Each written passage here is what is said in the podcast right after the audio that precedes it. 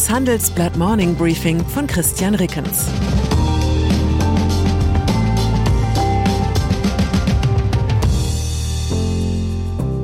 Guten Morgen allerseits. Heute ist Donnerstag, der 24. November 2022 und das sind unsere Themen. Paartherapie. Paris und Berlin arbeiten an einem besseren Verhältnis.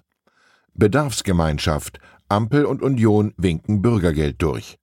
Zwangsehe. Fusion von ARD und ZDF ist kein Tabu mehr.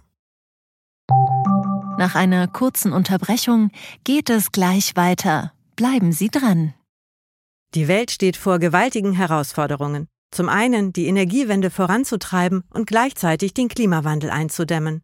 Und auch der Energieträger Wasserstoff gewinnt weltweit immer mehr an Bedeutung. Doch wie geht es weiter? Erfahren Sie mehr auf dem Handelsblatt Wasserstoffgipfel 2024 am 12. und 13. Juni in Essen. Infos unter handelsblatt-wasserstoffgipfel.de.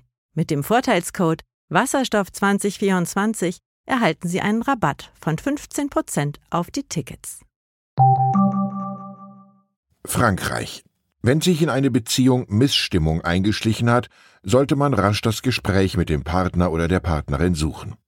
Sonst wächst sich die Missstimmung zum Riss aus, der Riss zur Kluft und ehe man sich versieht, sitzt man abends allein auf dem Sofa und legt einen Tinder-Account an. Soweit will es nach den jüngsten Irritationen zwischen Berlin und Frankreich niemand kommen lassen. Zwischen den beiden Hauptstädten wird derzeit hin und her geflogen, als drohten sonst die Prämienmeilen zu verfallen.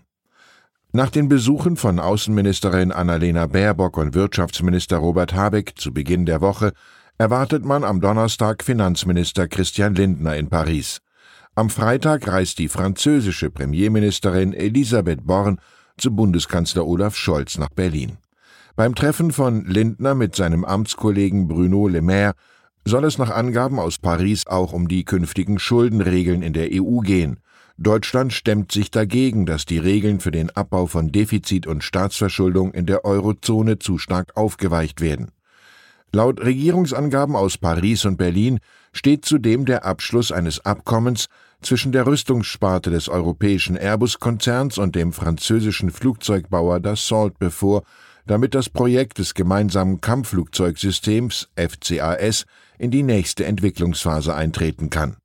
Offenbar sind aber nicht alle Hürden genommen. Dassault-Chef Eric Trappier sprach im Radiosender RTL von einer politischen Pseudo-Ankündigung. Im Interview mit dem Handelsblatt und anderen europäischen Zeitungen in Paris verglich Habeck die deutsch-französische Freundschaft mit der Ampelkoalition. Wir wissen, dass wir von verschiedenen Blickwinkeln kommen und unterschiedliche wirtschaftliche Traditionen haben, aber dies ist immer der Ausgangspunkt für Lösungen. Wir haben die gleiche Dynamik in unserer Koalition in Berlin. FDP und Grüne starten oft von unterschiedlichen Positionen aus, aber wir finden Gemeinsamkeiten. Das ist dann nicht immer ein Akt politischer Schönheit, aber es funktioniert. Ist das ein Satz, der erstarrten Beziehungen neuen Zauber verleiht? Gäbe es eine Handelsblattredaktion Psychologie und Partnerschaft, ich würde dort nachfragen. Sozialstaat. Der Vermittlungsausschuss zwischen Bundestag und Bundesrat hat gestern Abend, wie erwartet, den Weg für den Hartz-IV-Nachfolger Bürgergeld freigemacht. Bereits im Vorfeld der Ausschusssitzung hatten sich Union und Ampelkoalition auf einen Kompromiss geeinigt. Das Gesetz soll noch diese Woche in Bundestag und Bundesrat verabschiedet werden. Damit könnte es wie geplant zum 1. Januar in Kraft treten. Das hohe Tempo ist wichtig, weil mit dem neuen Gesetz auch die Regelsätze für die künftigen Bürgergeldbezieher steigen sollen. Meine Meinung, beim Bürgergeld geht es vordergründig um Hilfe für Bedürftige. Tatsächlich aber geht es mindestens ebenso sehr um die größtenteils irrationalen Ängste der deutschen Mittelschicht vor Ausnutzung und sozialem Abstieg. Geldpolitik. Die Zeit der ganz großen Zinsschritte könnte in den USA vorbei sein. Die US-Notenbank Fed hat am Abend Hoffnungen auf ein vorsichtigeres Tempo geweckt. In dem gestern veröffentlichten Protokoll zur jüngsten Zinsentscheidung vom 2. November heißt es, eine deutliche Mehrheit der Teilnehmer war der Ansicht, dass eine Verlangsamung der Zinserhöhung wahrscheinlich bald angemessen wäre. Man wolle nun erst einmal beobachten, wie sich die bisherigen Zinsschritte auf Preisstabilität und Beschäftigung auswirkten. Noch auf der Sitzung Anfang November hatte die Fed ihren Leitzins zum vierten Mal in Folge kräftig um 0,75 Prozentpunkte erhöht. Die Notenbankprotokolle sorgten prompt für gute Stimmung an den US-Börsen. Der technologielastige Nasdaq-Index rückte ein Prozent auf 11.285 Punkte vor. Der breit gefasste S&P 500 legte 0,6 Prozent auf 4.027 Punkte zu. Öffentlich-rechtliche. Wer in den vergangenen Jahren vorsichtige Zweifel daran angemeldet hat, dass der öffentlich-rechtliche Rundfunk in Deutschland wirklich 73 Hörfunkwellen, 23 TV-Programme, neun Mediatheken und zwei Audiotheken betreiben muss, sah sich von den Nutznießern dieses Systems ruckzuck in die Rolle eines Demokratie- und Kulturverächters gebuht. Doch angesichts der vielen Skandale, scheinen im Kosmos von ARD und ZDF einige Fixsterne in Bewegung zu geraten, konstatiert mein Vorgänger in diesem Morning Briefing Hans-Jürgen Jakobs. Er sagt, in dieser Lage entwickeln immer mehr politisch Verantwortliche die Fantasie, ARD und das ZDF zusammenzulegen.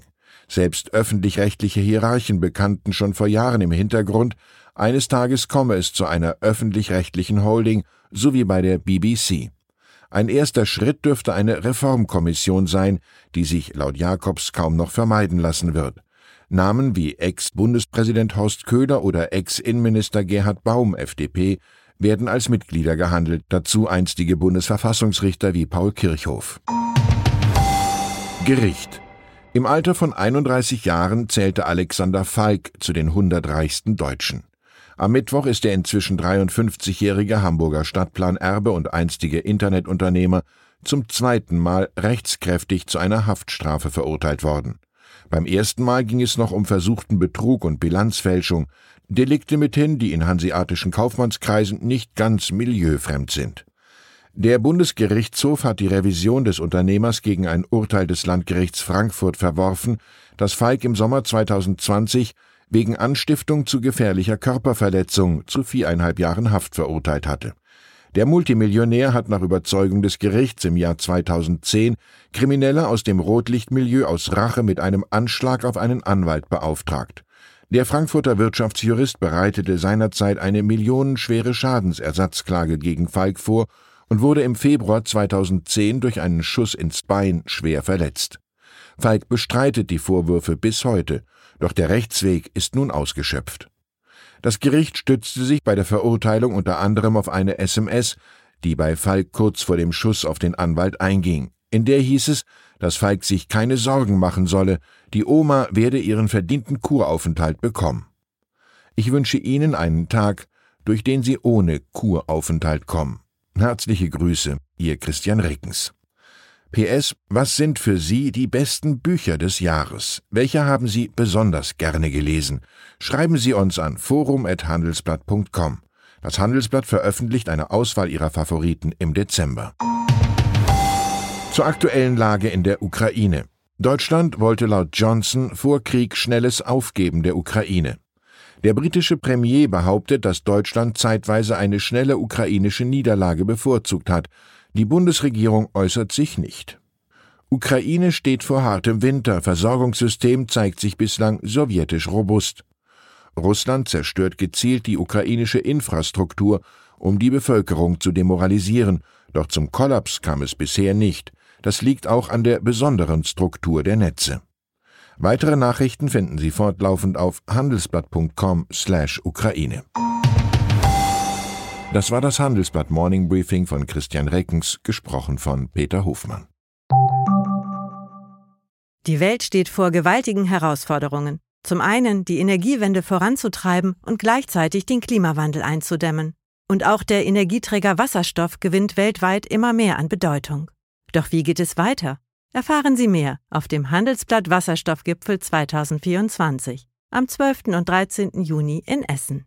Infos unter handelsblatt-wasserstoffgipfel.de. Mit dem Vorteilscode Wasserstoff 2024 erhalten Sie einen Rabatt von 15% auf die Tickets.